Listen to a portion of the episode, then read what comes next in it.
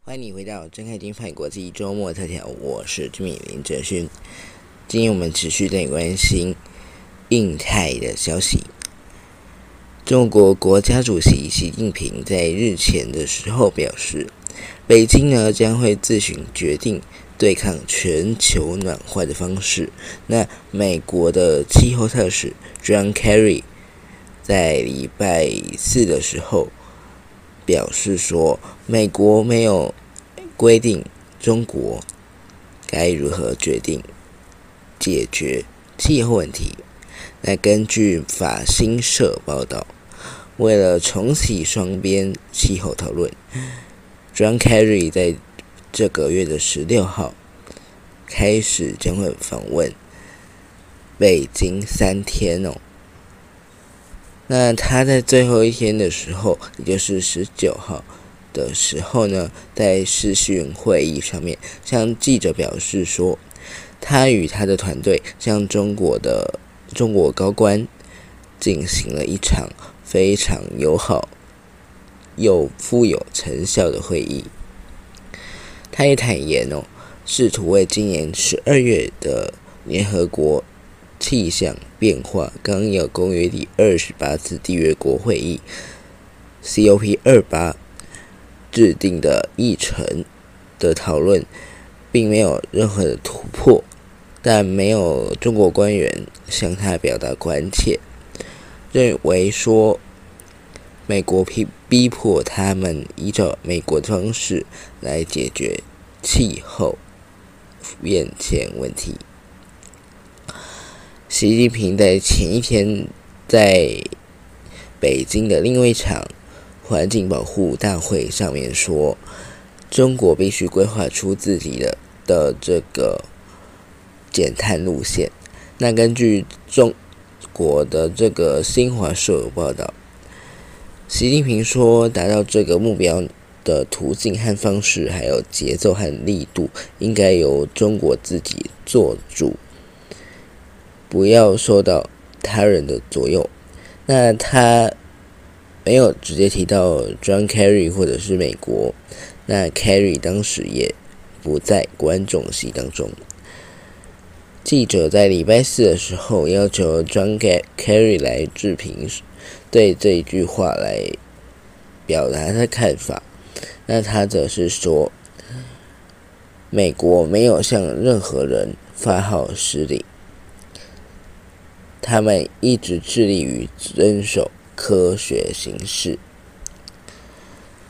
Kerry 访问北京的时候，与中共的中央外事工作委员会办公室主任王毅，还有国务院总理李强，以及中国国家副主席韩正、韩正宇哦，讨论这个中国的气候变化。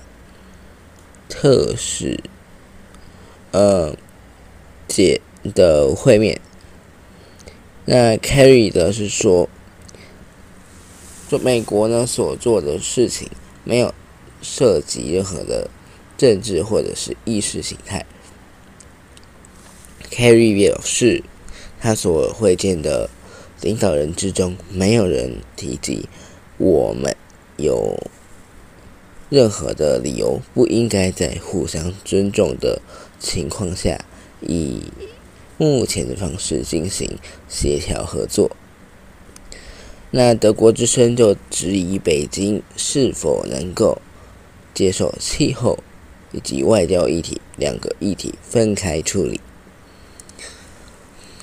美国总统的气候问题特使 Kerry 在北京表示：“哦。”气候问题和外交的问题必须分开处理，这是我们大家要知道的事情。一码归一码嘛。那德国媒体对北京是否能够接受打上了一个问号。另外，中国领导人习近平呢，减他说这个减排目标绝不受他人左右。就有分析师认为说。美中问美中的这个对话造成了进展困难。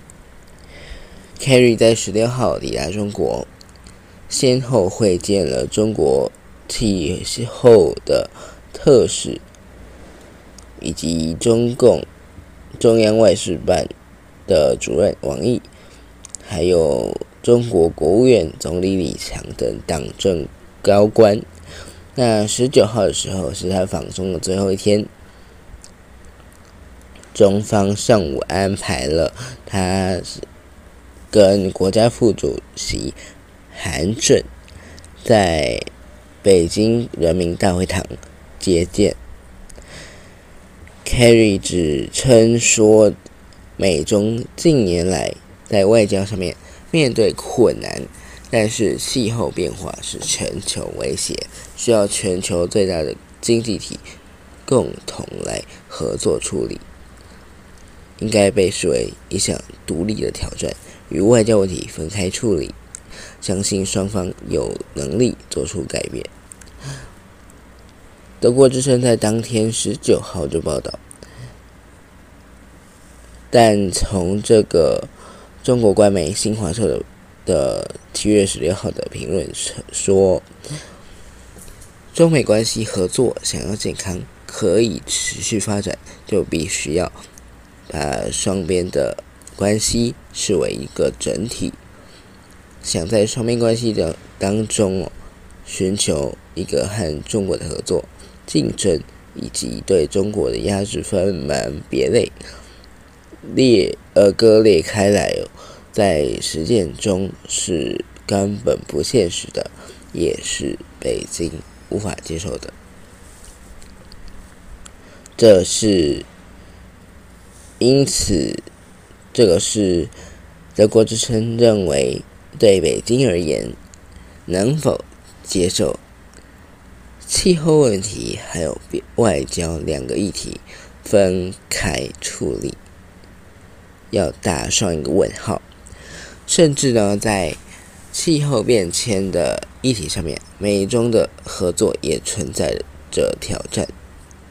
凯瑞访问中国期间，习近平在十八号的时候，在全国生态环境保护大会当中调谈到气候变化，他说要继续推动生态文明建设，并且必须。以新时代中国特色社会主义生态文明思想为指导，强调中国呢必须要按照自己的节奏来减排，达到这个目标呢，我们呃要由中国自己做主，绝不向他人左右。那根据美国的自由。自由亚洲电台的十九号的时候报道，哥伦比亚的政治，哥伦比亚政治学的这个博士哦，王旭涛认为说，因为中国目前基于经济考量，达不到国际的碳排放的减量标准，所以中国才提出。中国特色的这个环保说法，以解释中国碳排放的减量速度缓慢的原因。那纽纽约城市大学的政治系教授夏明则认为，习近平呢对于环保议题语带保留，显示了北京当局认为能够将。环保与技术还有政治关系绑在一起，作为讨价还价的筹码。那我们认为说，习近平的一席话代表北京当局会主导如何以及何时来面对气候变迁问题，也就是说，美中的。气候对话可能还会在需要更久才能够有实质的意义。那美中不会有立刻回到过往高度合作这个关系。